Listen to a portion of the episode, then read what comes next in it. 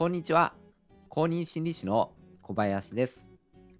心理カウンセリングをしたり、対人コミュニケーションの研究をしたり、音声配信をしたりしています。この番組では心理学や僕の臨床経験から得たことを日常生活で役立つようにお届けしています。今回はストレスの対処法の一つを紹介します。僕たちはいろんな悩み事とか心配事とか解決しなければいけないことを抱えながら日々過ごしていますよね。そのためにストレスを感じながら生活しがちですよね。えー、それっていうのは、まあ、ある意味生きているのだから仕方がないことだとは思うんです。えー、それでもですね、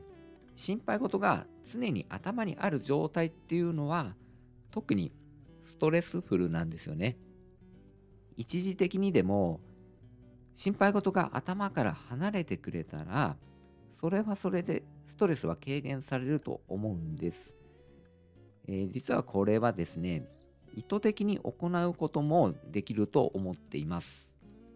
えー、今回はその方法について紹介したいと思います。それでは本編をお聞きください。心配事を一時的に頭から離す方法。それは心配事を心配する時間をあらかじめ決めておくということです。ん？それどういうことって思いますよね。説明しますね、えー、その時その場では答えが出なかったり考える余裕がなかったりえー、するのであればその問題についていつ考えるのかを決めて一旦忘れるんですね。なんとなくわかりますかね具体的にどうするかっていうと手帳のスケジュールに何日の何時に何々のことについて考えるみたいな感じで書いておくんですね。もしくはスマホの ToDo アプリみたいなものに何日の何時に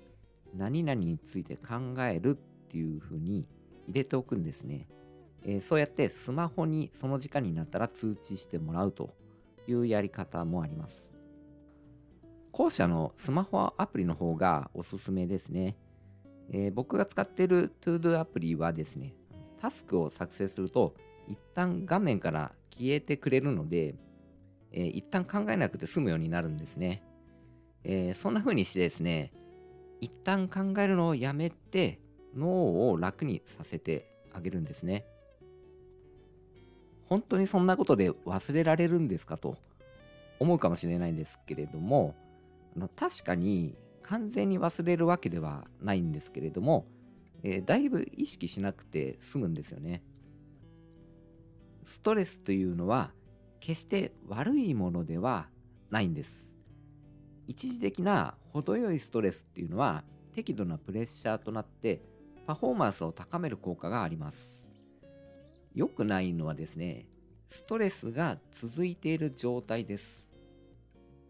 慢性化したストレスっていうのはメンタルの不調を引き起こすこともあります。えー、またですね、心配事が頭に残っている状態っていうのはワーキングメモリが作動したままの状態なんですね。ワーキングメモリって何かというと、作業記憶とも呼ばれますけれども、情報を一時的に保持する作業台のようなものなんですね。ワーキングメモリが作動している状態っていうのは、過去の放送でも話したんですけれども、ウィルパワーが消費し続けている状態なんですね。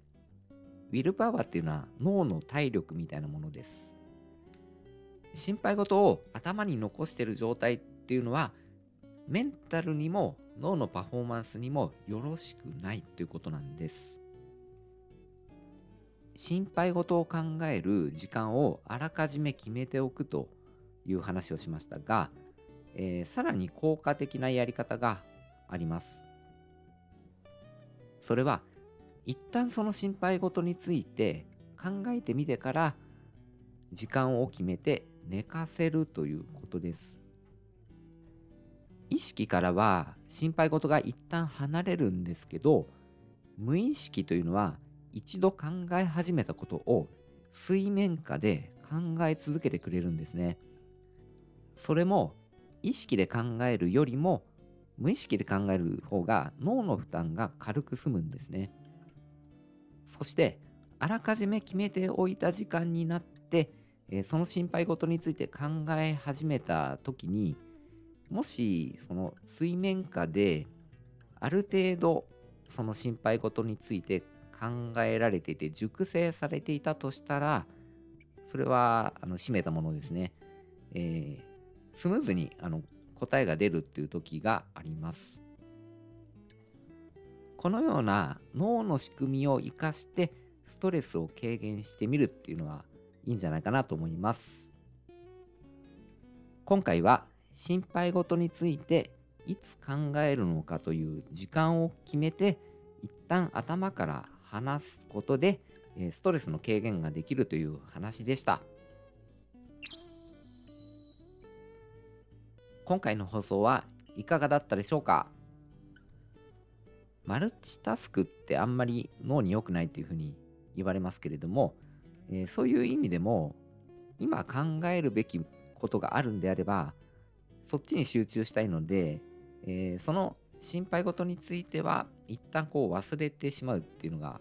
いい方法かなと思います。まああのリスナーの方はあの常に